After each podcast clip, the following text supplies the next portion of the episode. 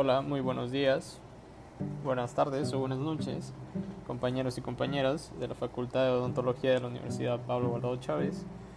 Eh, la verdad espero que la estén pasando, estén pasando un excelente día y a su vez se encuentren de lo mejor posible. Pues hoy vamos a tocar un tema de máximo interés para el área de salud. Hablaremos sobre lo que es el hábitus exterior y pues sus diferentes temas. Eh, comenzaremos como en el tema explicando sobre qué es el hábitus exterior. Pues este es el conjunto de datos médicos recolectados a través de la inspección general a simple vista. O sea, cuando tú solamente tú a simple vista das como un criterio médico sin haber realizado ninguna exploración física.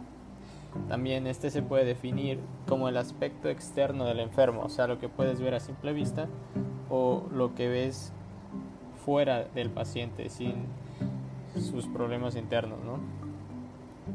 Para realizar el hábitus exterior se toman en cuenta las condiciones del paciente, por ejemplo el sexo del paciente, la edad del paciente, su constitución, su actitud, el estado de conciencia, entre otras cosas. ¿no?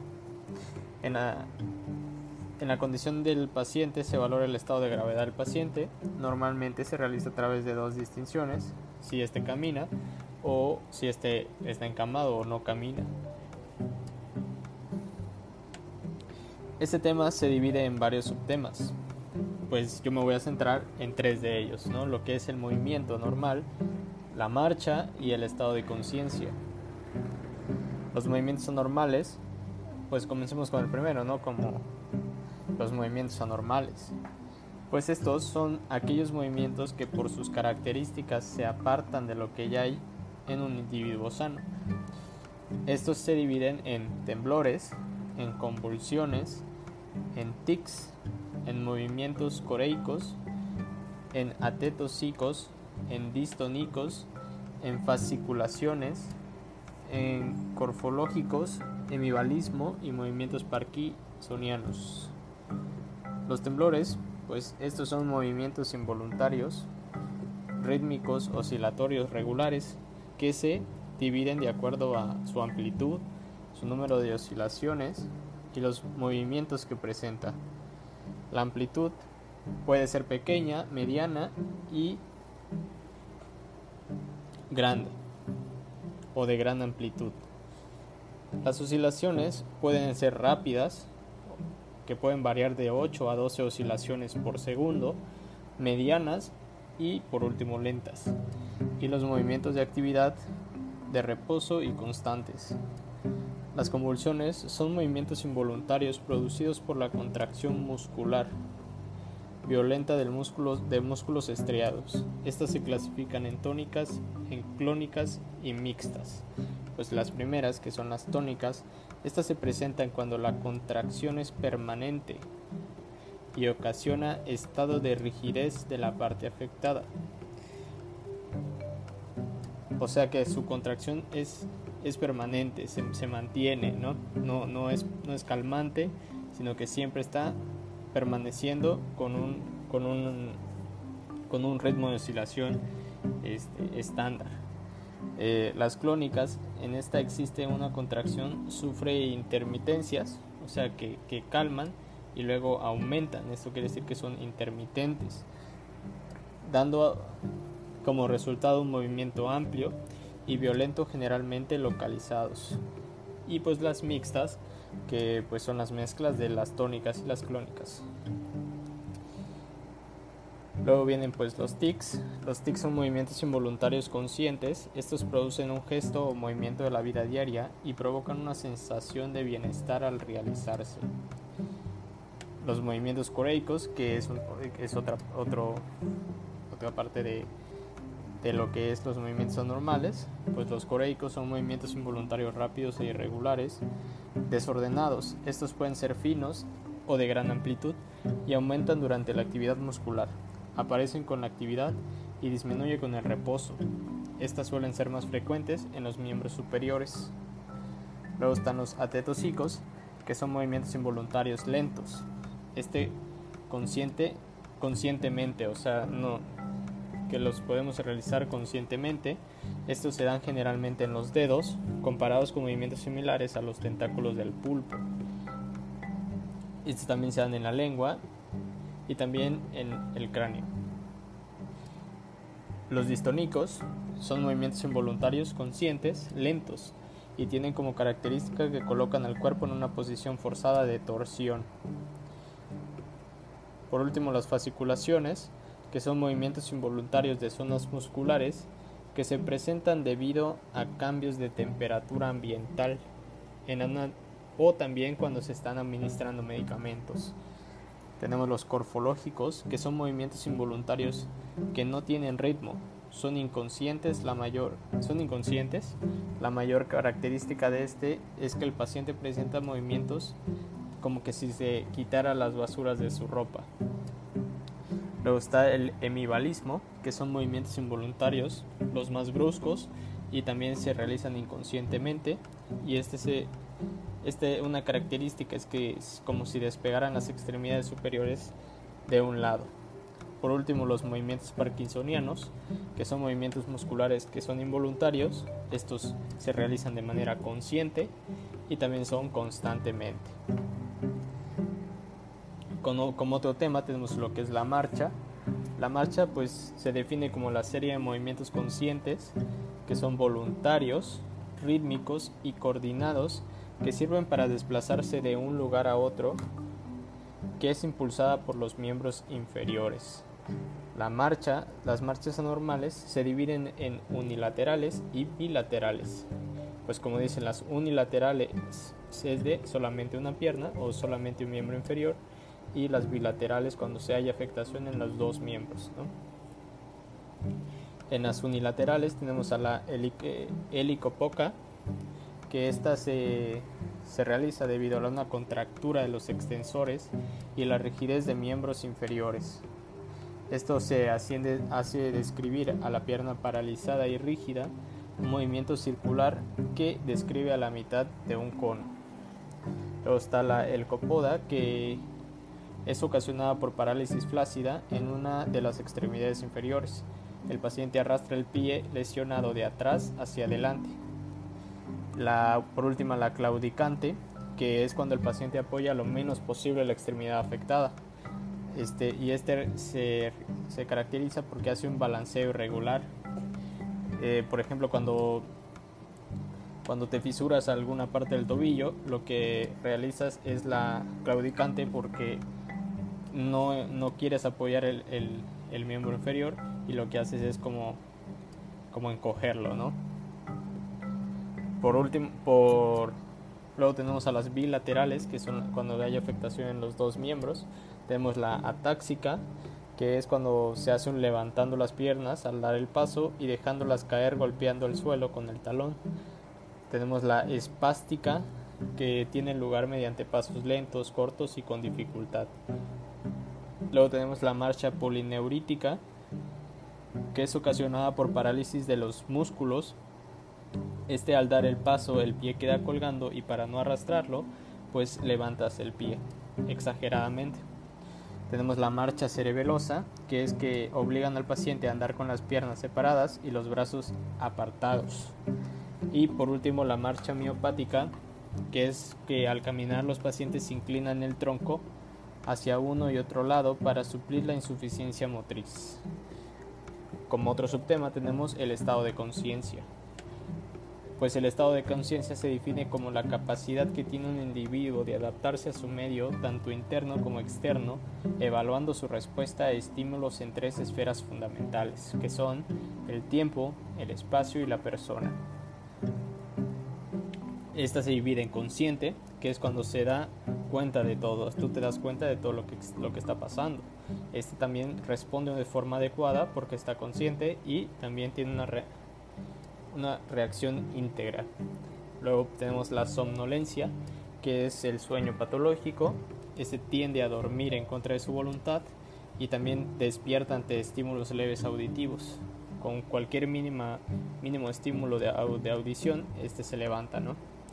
La confusión, que es cuando es el paciente está confundido, este responde mal ante estímulos y por lo general siempre vuelve a caer en el sueño, o sea, que se levante y se duerme otra vez.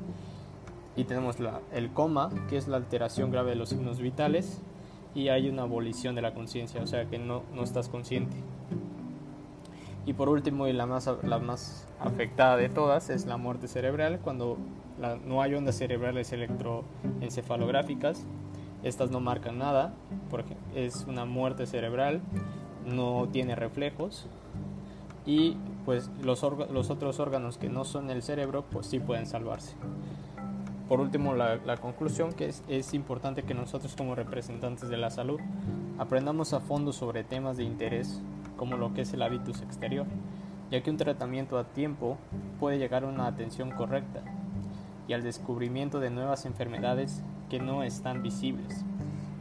Por mi parte sería todo, agradezco el tiempo y la atención brindada y les deseo un buen día a todos, gracias y hasta pronto.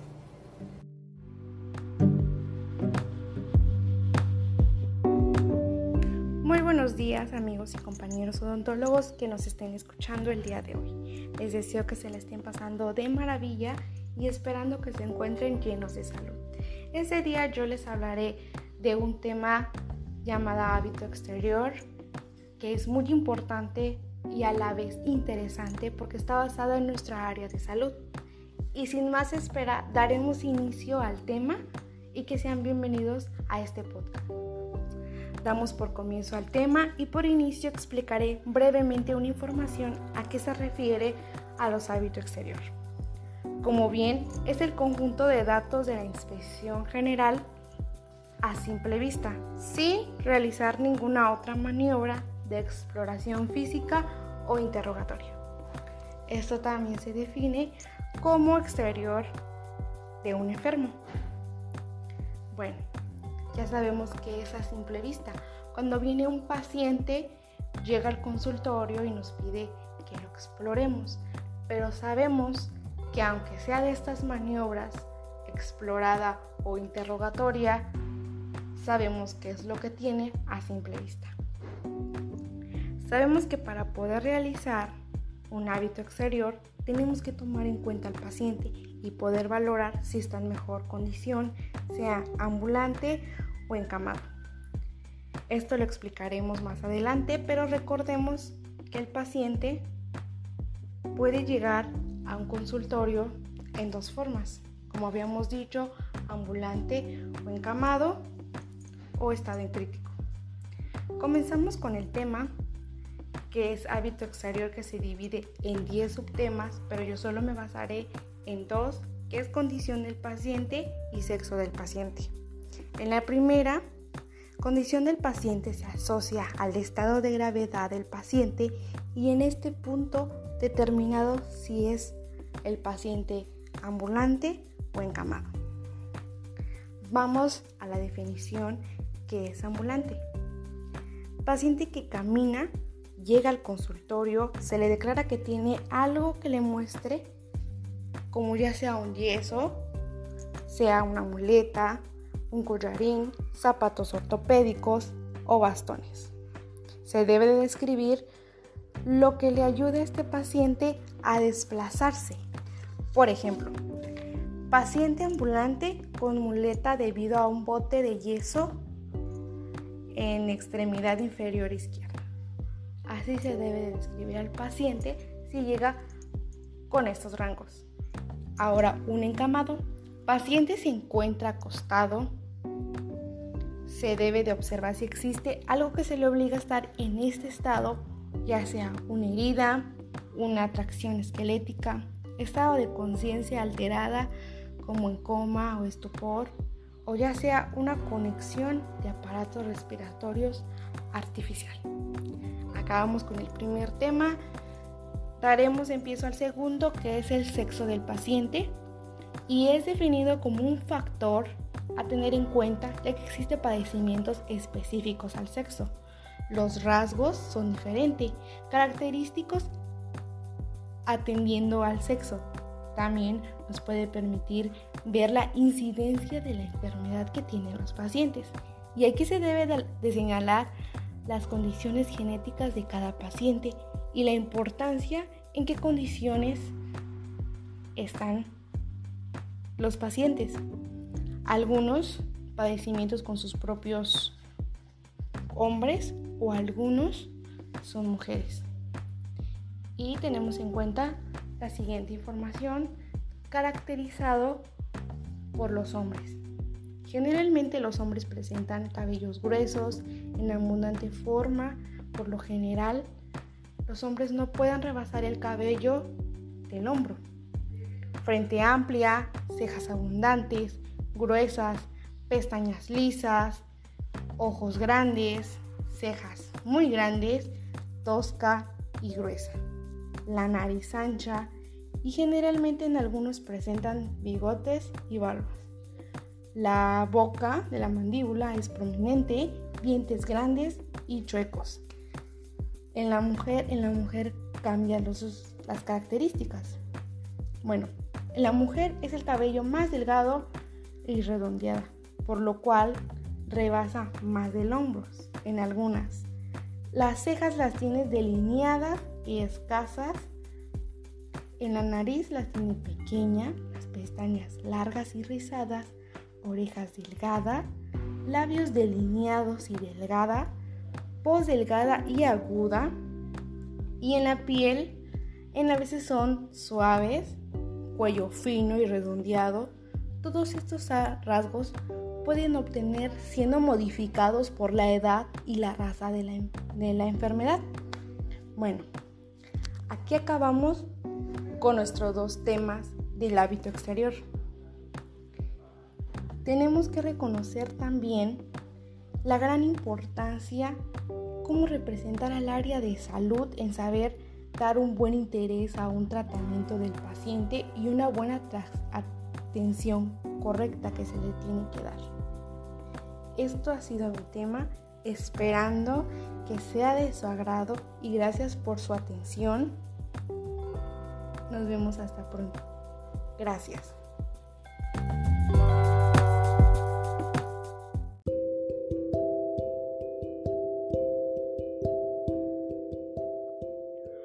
buenos días, tardes, noches tengan todas aquellas personas que nos están escuchando desde su móvil, el teléfono de su mamá, su laptop, de parte de su servidor y amigo Javier Alejandro Molina Refería. Espero estén teniendo o hayan tenido un excelente día. Sin más que decir, daremos inicio a este pequeño pero interesante podcast que lleva por nombre Habitus Exterior que como bien se había mencionado anteriormente, son las observaciones que se pueden ver a simple vista sin la necesidad de indagar sobre ello. Para lo cual tendré la oportunidad de hablarle de tres elementos fundamentales y como número uno tendremos a la edad aparente, siguiendo la constitución y por último la conformación. Cabe mencionar que todos los subtemas que se mencionarán son muy importantes, ya que son maneras en las que nosotros como odontólogos podemos percibir al paciente y darnos cuenta de una u otra manera si nos dice o no la verdad. El primer punto a tratar es la edad aparente, la cual podemos dividirla en dos secciones. La primera de ellas es la edad que representa el paciente a simple vista. ¿Qué quiero decir con eso? pues es que hay enfermedades propias acorde a la edad. ¿Qué quiero decir con acorde a la edad? Por ejemplo, alrededor de los 45 años para arriba, ya las personas empiezan a sufrir problemas en los huesos. Eso es algo que les quiero dar a entender. Y el segundo punto a mencionar es por grupo de edad. Más que nada es el perfil del paciente, ya sea por cuestiones un tanto hereditarias o por medio del ambiente en el cual se, esta persona se encuentre. Prosiguiendo con nuestro programa llegamos al tema de la constitución, la cual es el grado de robustez de un individuo, que está determinado en base a la relación que hay entre el tejido óseo, muscular y tejido subcutáneo. Este se clasifica en cuatro secciones, fuerte, medio, débil y fuerte debilitado, en el cual fuerte es aquel que predomina el tejido muscular y óseo, siguiendo del medio, que brinda proporción entre los tejidos, continuando débil, en el cual predomina el tejido óseo, y por último tenemos al fuerte debilitado. ¿Qué quiero decir con eso? Pues es un individuo cuya constitución era fuerte, pero debido a alguna enfermedad, ésta se tornó débil, pero conservando algunas características de fuerza. Casi hemos llegado al final de esta transmisión y me gustaría agradecer a, nuestros amigos de Red Bull por patrocinar esta transmisión, ya que Red Bull, Red Bull nos da alos. Y para cerrar con broche de oro les hablaré sobre la conformación, principalmente es la relación y proporción de todas aquellas partes del cuerpo que podemos apreciar a simple vista. Vaya, se le suele estudiar la integridad del cuerpo, a que no le falten básicamente alguna parte del cuerpo, ¿no? Que no tiene una mano, no. Siguiendo de la relación y proporción, esto más que nada básicamente es la distribución adecuada de todos los segmentos del cuerpo. Continuamos y encontramos a la simetría, la cual se encarga de las mitades longitudinales del cuerpo son simétricas, o sea que esta se encarga de que todas las partes del cuerpo sean simétricas. Por un ejemplo, tendremos a los ojos, los brazos, ¿no? Y por último tenemos al tipo orgánico y biotipo, en el cual se toma en cuenta la biopatología de Sheldon, en la cual podemos ver que se divide en, tres partes, o más bien dicho, en tres planos, en el cual el primero que sería el, el endomórfico es aquella persona un tanto flaca que de perfil la vemos igual, flaca, y de lado la vemos proporcional, o sea, flaca, ¿no? Siguiendo encontramos al ectomórfico, que es una persona un poco más doble, un poco más gordita, que igual de frente se ve gordita y al lado igual se ve proporcional. Y por último encontramos al mesomórfico, el cual es una persona que digamos que ya cuenta con algún problema de sobrepeso u obesidad y que al verlo de lateral, este igual sigue proporcional. No es que esté un poco más flaco o un poco más gordo de lo normal, ¿no? Y bueno, como todo principio tiene un final, ha llegado el momento de despedirme, no sin antes agradecerles por tomarse el tiempo de poder sintonizarnos y por confiar en nosotros al momento de brindarles información. Esto no es un adiós, sino más bien es un hasta pronto. Con todo cariño, su servidor y amigo Javier Alejandro Molina Referia.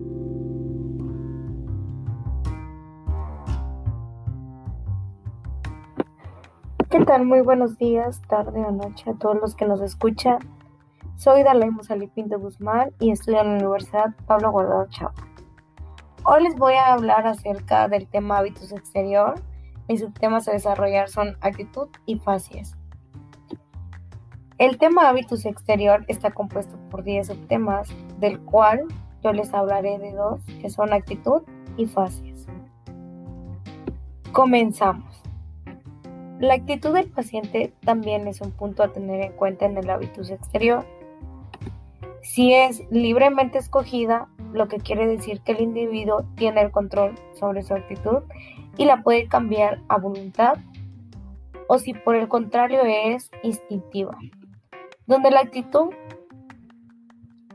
que tiene es la de disminuir una molestia, por ejemplo, posición fetal para disminuir el dolor abdominal. También se puede tener una actividad forzada, donde no puede cambiar de posición debido a una lesión física. O por último, una actitud pasiva donde la voluntad del individuo no puede intervenir y la actitud está régida por la gravedad, como por ejemplo un coma. Esto es acerca de la actitud.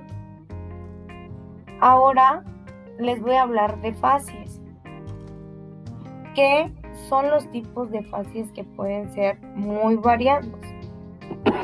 Pueden ser no características, son las típicas de un individuo sano y representan el ánimo del paciente en ese momento. Puede ser febril o voluptuosa donde se presenta una apariencia con las mejillas rubicundas, congestión de conjuntivas, aumento de la frecuencia respiratoria, brillo de la piel, entre otras.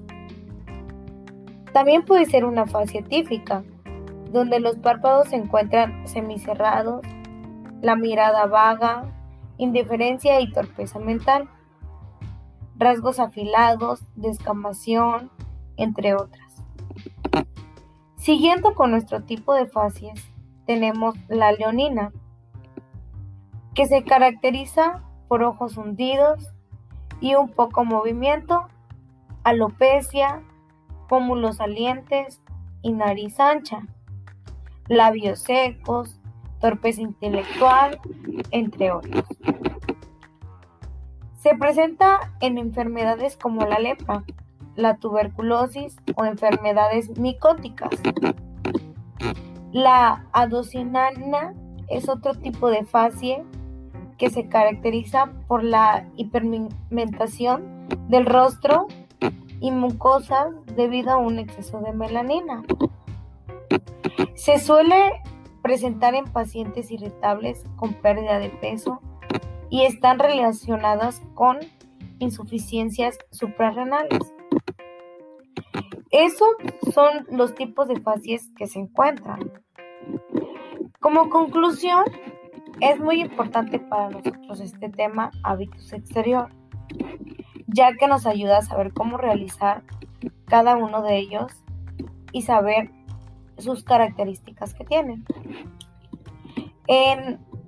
muchas gracias por su atención y que tengan un bonito día.